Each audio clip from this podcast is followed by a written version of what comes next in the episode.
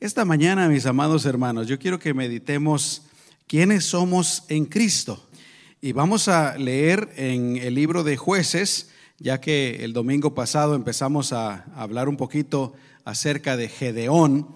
Eh, Gedeón fue uno de los caudillos que el Señor usó para traer liberación a Israel.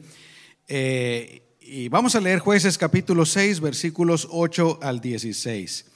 Eh, dice la palabra del Señor, y si gustan leerlo conmigo, el Señor les envió un profeta que les dijo, así dice el Señor, el Dios de Israel, yo los saqué de Egipto donde eran esclavos, yo los libré del poder de los egipcios y de cuantos los afligían. A todos ellos los arrojé lejos de ustedes, y a ustedes les di su tierra yo les confirmé que soy el Señor su Dios, así que no tengan miedo de los dioses de los amorreos que todavía están entre ustedes, pero ninguno me obedeció. Ustedes se recuerdan lo que hablamos el domingo pasado, que Israel estaba en una situación crítica, una situación lamentable. Y la Biblia nos dice claramente las razones por las cuales estaban en esa situación. La principal es que ellos habían hecho lo malo ante los ojos de Dios y a causa de eso Dios los había, dice, abandonado en manos de los enemigos. Y los enemigos los habían devastado a tal punto que vivían huyendo, vivían escondidos, vivían en una situación terrible. Dice que los habían empobrecido, eh, estaban pues en una situación lamentable y crítica. Y aquí se presenta este profeta. Dios manda un profeta para hablarles, que fue lo que leímos en este momento. Pero luego ocurre algo más. Vamos a leer el versículo 11 en adelante. Dice la palabra del Señor. Entonces el ángel del Señor vino a Ofrá y se sentó debajo de una encina que era propiedad de Joás el Abieserita. En ese momento Gedeón, el hijo de Joás, estaba en el agar sacudiendo el trigo para esconderlo de los madianitas.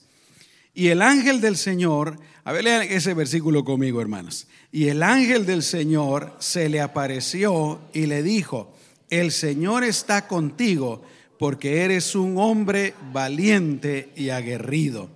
Y Gedeón le respondió, Señor mío, si el Señor está con nosotros, ¿cómo es que nos ha sobrevenido todo este mal? ¿Dónde están las maravillas que nuestros padres nos contaron cuando nos decían que el Señor los había sacado de Egipto? Pero ahora resulta que el Señor nos ha desamparado y que nos ha entregado en manos de los madianitas. El Señor lo miró fijamente y le dijo, con esa misma fuerza que demuestras, vas a salvar a Israel del poder de los madianitas. ¿Acaso no soy yo quien te está enviando? Pero Gedeón le respondió, mi señor, ¿y cómo voy a salvar a Israel? Yo soy de la familia más pobre que hay en Manasés, y en la casa de mi padre soy el más pequeño. El Señor le dijo, confía en mí, porque yo estoy contigo. Tú derrotarás a los madianitas como si se tratara de un solo hombre. Oremos, hermanos. Señor, te damos gracias por tu palabra. Gracias por hablarnos a cada uno de nosotros, Señor, eh, de manera individual también. Gloria a tu nombre, Señor. Gracias porque eh, tú nos revelas la verdad. Y la verdad, Señor, es la que nos hace libres. En el nombre de Jesús. Aleluya. Eh, entre otras cosas, mis amados hermanos, esta mañana yo quiero hablarles acerca de, de nuestra identidad. Nuestra identidad. por supuesto, voy a mencionar otras cosas, pero eso creo que es donde quiero enfatizar un poquito más. Eh, y para eso quiero que leamos dos versículos. Romanos capítulo 4, versículo 17, donde aquí el apóstol Pablo está hablando acerca de, de Abraham. Léanlo conmigo. Dice, Dios, el cual llama las cosas que no existen como si existieran. Dios llama las cosas que no existen como si existieran. Leamos ahora en 2 Corintios capítulo 5 versículo 7. Dice, porque vivimos por la fe, no por la vista.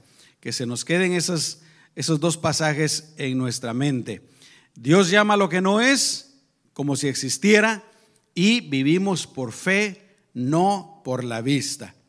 Volviendo a la historia de Gedeón, hoy quiero que aprendamos lo siguiente. Número uno, vamos a aprender que el Señor siempre se comunica con el hombre y especialmente con su pueblo, con los suyos, con sus hijos. En esta historia que estamos estudiando, mis amados hermanos, Dios le, le dijo a Israel de manera clara, de manera inequívoca, la razón por la que se encontraban en esa situación. ¿Cómo lo hizo? Bueno, Dios envía un profeta, ¿no? Eh, mire cómo es Dios de bueno, mis amados hermanos. Por eso está este punto número uno, porque el Señor siempre, siempre se comunica con el hombre, eh, la humanidad en general, pero especialmente con su pueblo, con sus hijos. Dios les manda a este profeta y leíamos en los versículos del 8 al 10, dice, el Señor les envió un profeta que les dijo, así dice el Señor, el Dios de Israel, esto es lo que hice con ustedes, yo los saqué de Egipto donde eran esclavos, yo los libré del poder de los egipcios y de cuánto los afligían. A todos ellos los arrojé lejos de ustedes y a ustedes les di su tierra. Yo les confirmé que yo soy el Señor su Dios Así que no tengan miedo de los dioses amorreos. Yo les dije, no tengan miedo de los dioses amorreos que todavía están entre ustedes. Pero mire las últimas cuatro palabras. Pero ninguno me obedeció. Aquí está eh, Dios diciéndoles claramente, en otras palabras, ustedes están en esta situación por no obedecerme, por no obedecerme. Amén. Eh, y yo creo, hermanos, porque el domingo pasado yo les hablaba de que Dios nunca nos deja, ¿no? Dios nunca nos abandona. Y yo creo que una prueba grande del hecho de que Dios no había abandonado a Israel era el hecho de que Dios siempre les envió profetas, siempre se comunicó con ellos. Y a nosotros, hermanos, al mundo el día de hoy, Dios también nos habla. Y gracias a Dios porque nos habla. ¿Cuántos dicen amén, hermanos? primordialmente por medio de su palabra. Uno quisiera que Dios no le hablara a uno. Yo me recuerdo cuando yo era adolescente y andaba un poquito descarriado, un poquito nada más, y mi mamá siempre me hablaba y a mí no me gustaba, a mí me molestaba.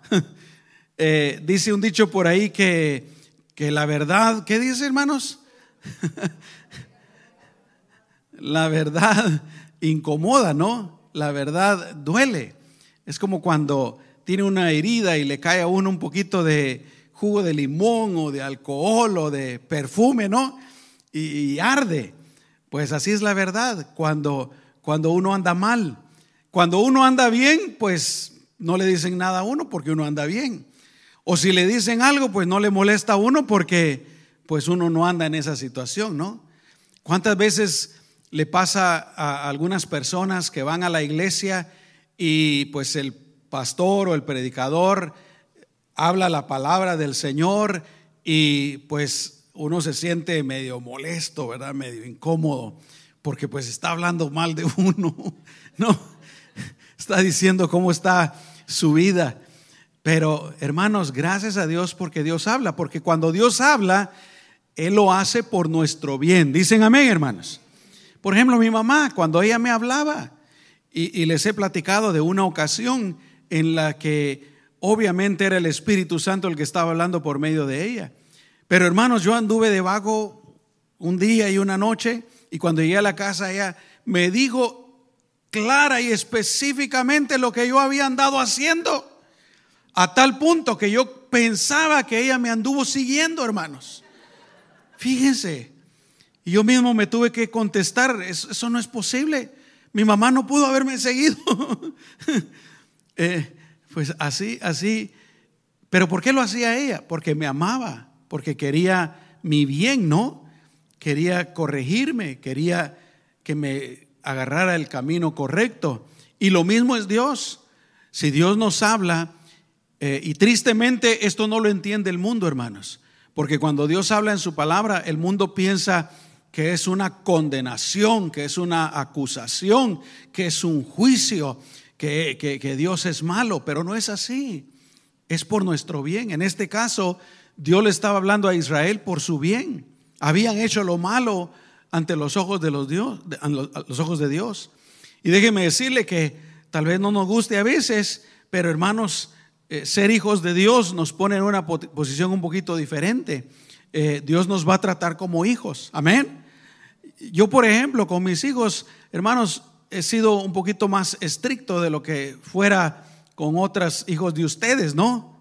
¿Por qué? Porque son mis hijos. Con mis hijos yo fui un poquito más estricto que con mis nietos. Amén. ya mis nietos, yo todo lo que quiero es darles amor, ¿verdad?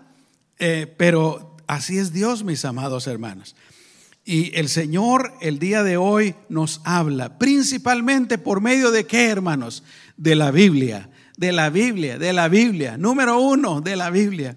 Por eso yo tanto que les insisto, lean sus Biblias, escuchen sus Biblias, estudien sus Biblias. Dicen amén, hermanos. Aleluya. Y por supuesto el Señor también usa a predicadores, el Señor usa pastores, el Señor usa misioneros, el Señor usa en la iglesia eh, sus dones del Espíritu Santo, como nos platicaba el hermano Sabás hace un momentito, ¿verdad? Yo, yo me gusta ver el Club 700 y, y siempre en el programa tienen esta sección en donde dan testimonios y luego dan palabras. Eso se llama palabra de, ciencia o de conocimiento. Amén. Y, siempre me gusta eso. Tanto que han habido veces que tal vez yo estoy en una situación y digo, eh, ¿cómo me gustaría que dijera una palabra para mí? Y nunca la han dicho. No ha sido la voluntad de Dios. Pero miren cómo el Señor le habló a nuestro hermano en el momento preciso, ¿verdad? Gracias al Señor. Amén. Eh, Dios nos habla, hermanos. Dios nos, por eso es tan importante venir a la iglesia. Yo también he dicho, no importa cómo estemos, hermanos, siempre vamos a la iglesia. Aunque no tengamos ganas, aunque estemos en pecado, aunque estemos mal, vamos a la iglesia. Porque Dios siempre habla. Dicen amén. Dios siempre habla. Dios habla por medio de otros ministerios o otras herramientas, como por ejemplo la radio. Dios nos habla por medio de las circunstancias que nos pasan. Lo que pasa es que uno a veces es muy necio y uno no se pone a meditar. ¿Qué me querrá decir Dios con todo esto que me está pasando? ¿No? Es lo que debió haber hecho Israel. ¿Por qué estamos en esta situación tan grave? Tratar de pensar un poco, analizar, pero no lo hicieron. Dios mandó al profeta. Y por supuesto, hermanos, yo creo que es muy importante estar dispuestos a escuchar lo que el Señor quiere decirnos. Dicen amén. Cuando mi mamá me hablaba, yo no estaba dispuesto a escucharle. Cuando mi papá me hablaba, yo no estaba dispuesto a escucharle. Uno necesita estar dispuesto a escuchar. Amén. ¿A cuántos de ustedes les ha pasado que ustedes le dicen algo a sus hijos y ustedes están en lo correcto, pero sus hijos están cerrados, hermanos? Cerrados de corazón, cerrados de mente, que a veces uno, uno piensa de padre, ¿verdad? Pues ya ni para qué le digo nada. Está cerrado, cerrada. ¿No? Eh, se necesita tener un corazón abierto, dispuesto para recibir eso que Dios nos dice y para poder cambiar, ¿no? Bueno, pero lección número dos, lo segundo que aprendemos es que el Señor es el que determina, el que conoce y el que nos revela nuestra verdadera identidad. En otras palabras, ¿quiénes somos verdaderamente a los ojos de Dios? Amén. Vamos a, meditar un poquito en Gedeón, por ejemplo. ¿Qué estaba haciendo Gedeón, hermanos?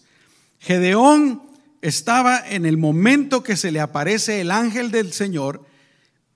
Y ese ángel del Señor, hermanos, es nuestro Señor Jesucristo. Nada más y nada menos que nuestro Señor Jesucristo.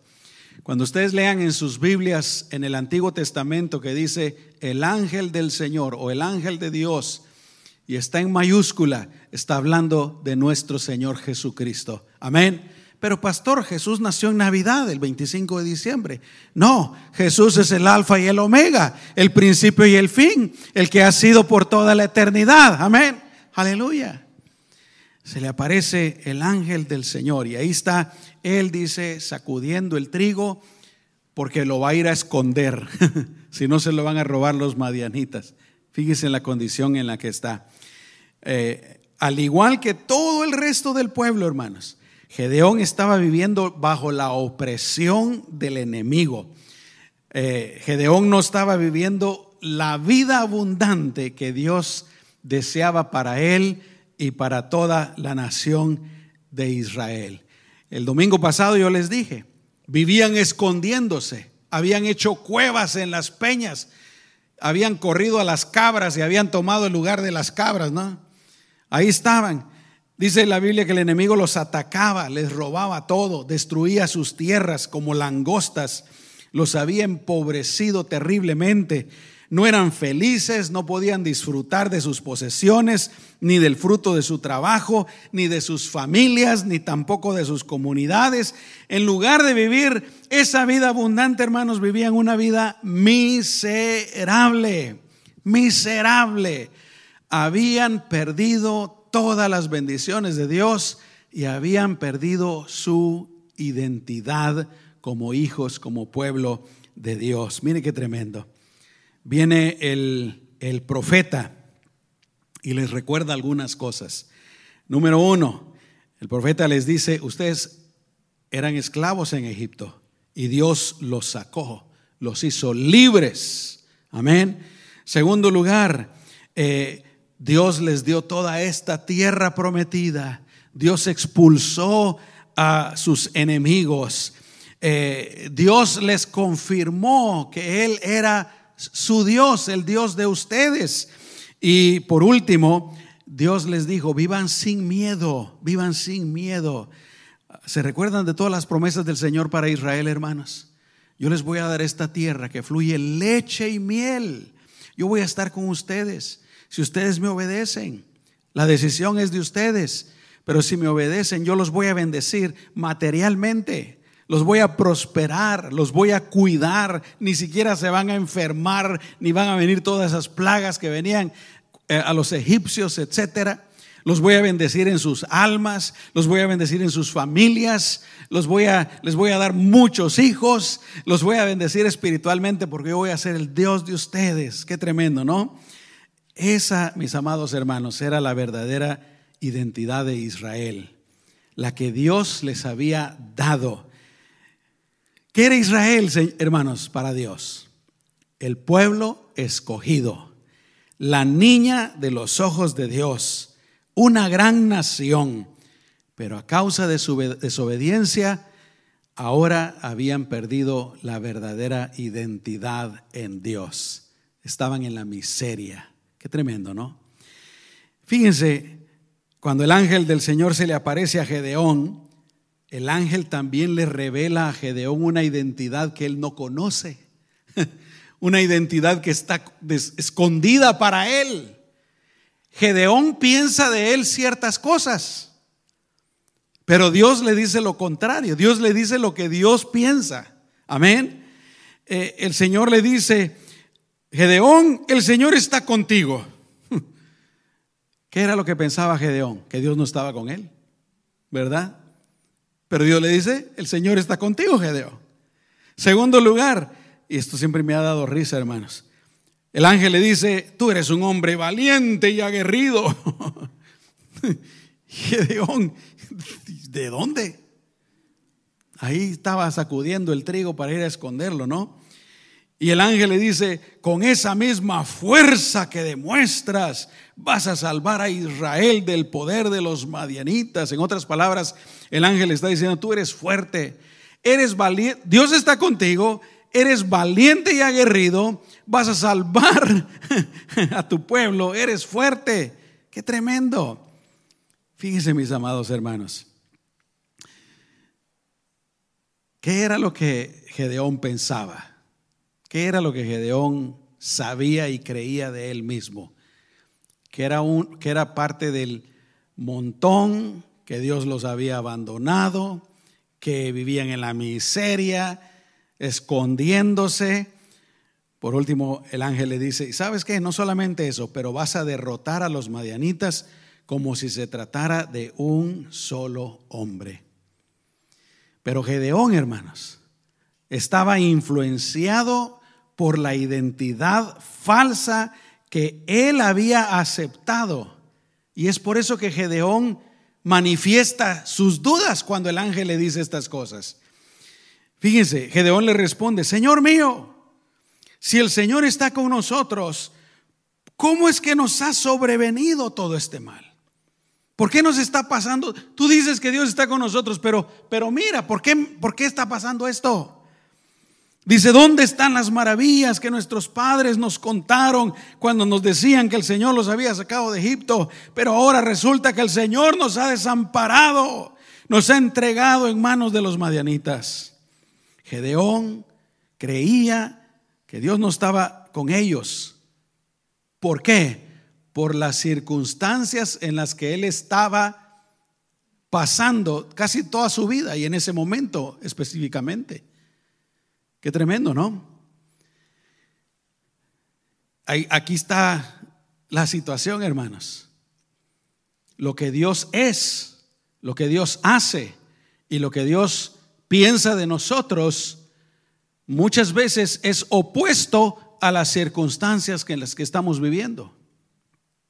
Amén. ¿Qué es lo que le estaba pasando a Gedeón? Por ejemplo, nosotros podemos ver el mundo, hermanos, y pensamos el mundo está patas arriba. El mundo está terrible, está fuera de control. Pero lo cierto, hermanos, es que Dios está sentado en su trono y toda potestad es suya. Y se está haciendo lo que Dios sabe que se tiene que hacer, ¿no? Pero Gedeón, repito, él miraba sus circunstancias y él decía, pues Dios no está conmigo. Si Dios estuviera conmigo no me estuviera pasando esto. A nosotros nos pasa lo mismo. Qué tremendo, ¿no? Gedeón en cierto sentido le, le echa la culpa a Dios. Dios. Todo esto nos está pasando porque Dios nos ha desamparado. Si Él estuviera con nosotros no nos estuviera pasando esto. Gedeón ignora, hermanos, y aquí viene algo interesante. Gedeón ignora el hecho de que están en esa situación por culpa de ellos. El mundo de hoy muchas veces dice lo mismo, ¿no? Si Dios fuera tan bueno, si Dios fuera tan amoroso, entonces no habría hambre en el mundo, entonces no habrían guerras en el mundo, entonces no habría injusticia. Pero, pero al mundo se le olvida que todas esas cosas vienen a causa precisamente de los hombres, de los seres humanos. Ustedes sabían que el mundo produce suficiente comida para darle alimento a todos los seres humanos. Ustedes sabían que el mundo hay suficiente tierra para que todos los seres humanos tengan una casa decente, trabajo. Ustedes saben que todas las guerras se podrían evitar si hombres avaros y malos dejaran su avaricia. No es culpa de Dios. Pero no solamente eso, se nos olvida de que todos los males vienen del pecado original, porque Dios lo creó todo perfecto al principio. Y como digo, a nosotros nos puede ocurrir lo mismo, hermanos, caer en el mismo error, creer que Dios no está con nosotros por las circunstancias malas que vivimos. Yo quiero decirles en esta mañana, y se los dije el domingo pasado, no importa cuáles sean tus circunstancias, no importa cuáles sean los problemas que estás atravesando, no importa, no importa nada, mis amados hermanos, Dios está contigo. Dios está contigo. Dios te ama. Amén. Pero a nosotros también a veces podemos culpar a Dios por las cosas que nos suceden. Y, yo creo que la razón principal es lo que le estaba pasando a Gedeón. A Dios no le interesó. Por eso es que Dios no me ayuda. Pero en ocasiones, hermanos, también podría ser de que nosotros no reconocemos que a lo mejor estamos en una situación por culpa nuestra, ¿no? Podríamos pensar, por ejemplo, alguien podría pensar, estoy en esta situación económica terrible, tengo demasiadas deudas, no me alcanza lo que gano, porque Dios no me bendice. Y tal vez a esa persona no se le ocurre, no se le ocurra, estoy en esa situación porque soy muy gastador y porque no administro bien mi dinero. ¿No es cierto, hermanos? Y eso se puede aplicar para, para muchas cosas. Fíjense, ¿cuál era mi identidad antes de venir a Cristo? Yo creo que ya la mayoría de ustedes conocen mi vida, ¿verdad? Mi historia. Antes de venir a Cristo, hermanos, yo era un hijo desobediente. Era un mal estudiante. Era rebelde, perdido, ladrón, adicto al tabaco, a los placeres del mundo, con un futuro incierto y perdido espiritualmente. Esa era mi identidad, hermanos. Dios sabía algo diferente de mí. Y él sabía que podía hacer algo diferente conmigo. Dios sabía, eh, hermanos, y esto ocurrió cuando yo le entregué mi vida a Cristo. De ser un hijo desobediente, Dios sabía que yo podía ser un hijo obediente.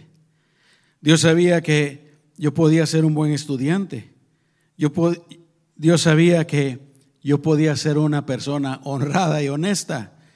Dios sabía que un día iba a ser esposo de una de la mujer más hermosa y buena. ¿Cuántos dicen amén, hermanos? Dios sabía que un día yo iba a ser pastor, iba a ser padre, iba a ser salvado por gracia y su misericordia.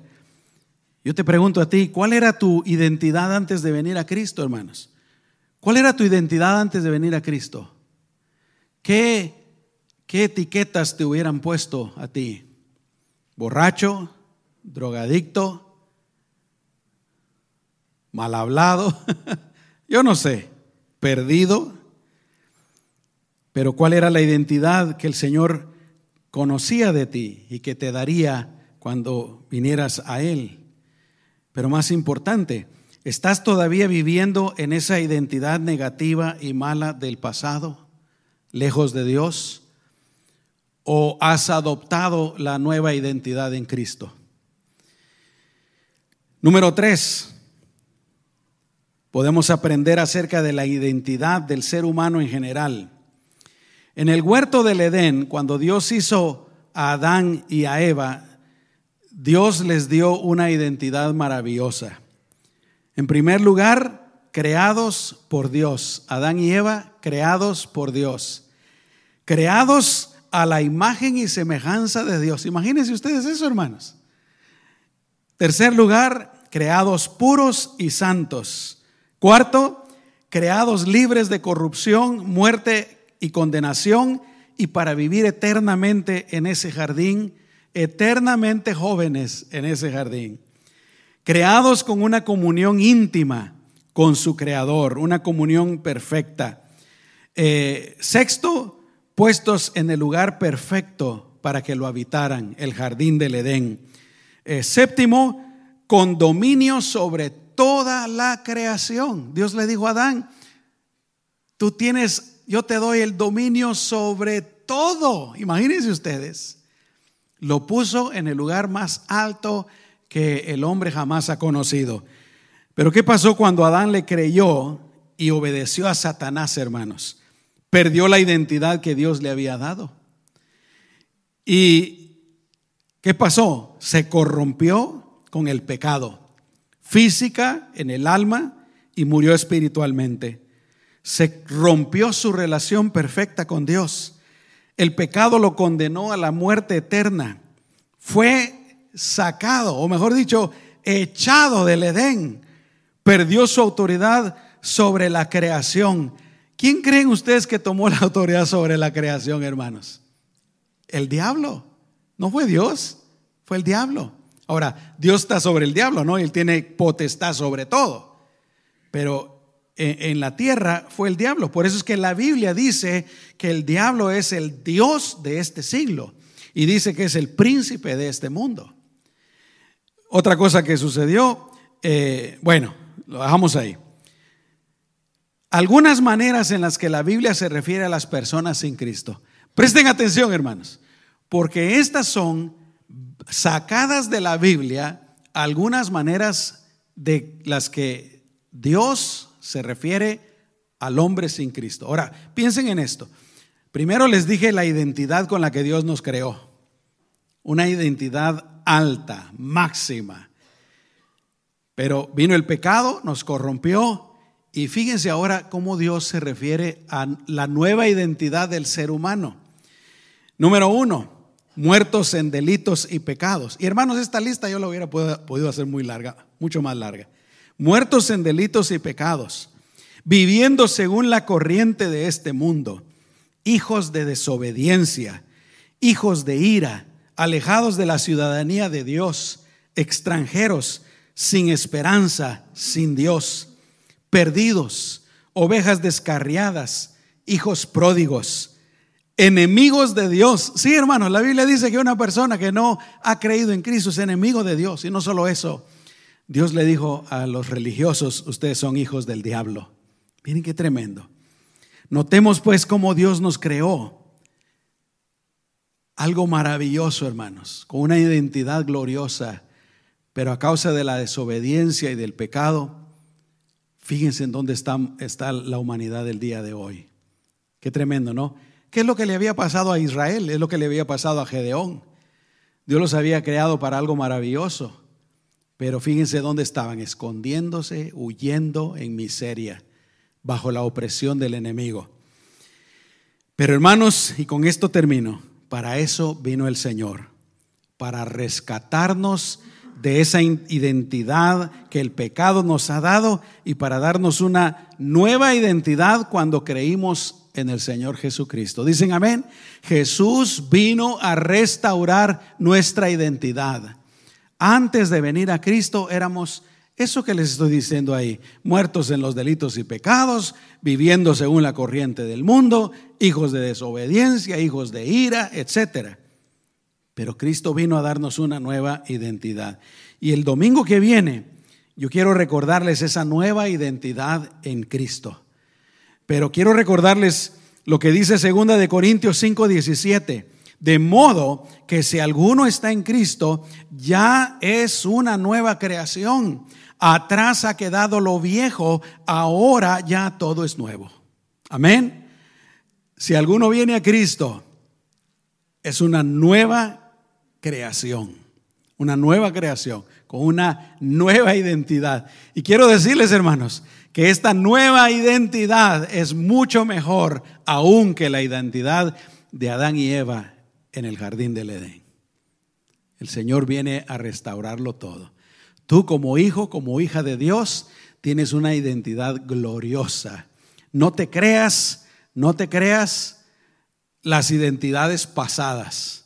Amén. Como les decía el domingo pasado, no hay que vivir bajo opresión, hermanos, bajo opresión. A veces estamos viviendo con la identidad que alguien nos, nos la clavó en el corazón. Tal vez fue nuestro propio padre o nuestra propia madre, ¿no? Yo una vez escuché a una mamá decirle a sus hijos, no seas mulo. Y yo le dije a la mamá, no le digas así. Poniéndole una etiqueta, ¿no? No seas mulo. El hijo va a crecer creyendo que es mulo, que es burro. Pero a veces traemos esas identidades, ¿no? Fíjense que si yo me hubiera quedado con las identidades que tenía, qué tremendo. Amén. Pero no es así, hermanos. No es así. Y a veces los cristianos seguimos atados y encadenados y oprimidos por la falsa identidad o la identidad del mundo y del pecado pero tenemos una nueva identidad que nos hace libres, que nos hace eh, a la semejanza de nuestro Señor Jesucristo. Amén. Aleluya. Esa nueva identidad el Señor nos la da cuando nosotros creemos en Él como nuestro Señor y como nuestro Salvador. Aleluya. Como nuestro Señor y nuestro Salvador. Una nueva identidad, una nueva vida, vida en abundante. Aleluya. ¿Ya tienes tú esa vida en, abundancia? El Señor quiere que tengas esa vida en abundancia. Él dice, yo he venido para que tengan vida y para que la tengan en abundancia. Así es como Él quiere que vivamos. Vida en abundancia. Libres de lo malo. Lo pasado, lo malo, que se quede atrás. Amén. Aleluya. Vamos a orar, hermanos. Cierra tus ojos. Señor, te damos gracias porque Señor, tú nos conoces de una manera que muchas veces ni nosotros mismos nos conocemos así de esa manera. Y tú en tu palabra, Señor, nos revelas y nos quieres revelar, nos quieres mostrar lo que tú piensas de nosotros y lo que tú puedes hacer de nosotros, Señor. Y nuestra oración esta mañana, Señor, es que en primer lugar nosotros podamos conocer esa nueva identidad. ¿Qué es lo que tú dices y piensas de nosotros, Señor? Y Señor, que nosotros podamos creer, que nosotros podamos aceptar, que nosotros podamos apropiarnos de esa nueva identidad. En el nombre poderoso de Jesús, para vivir en, en victoria, para vivir en bendición, para vivir esa vida abundante, en el nombre de Jesús.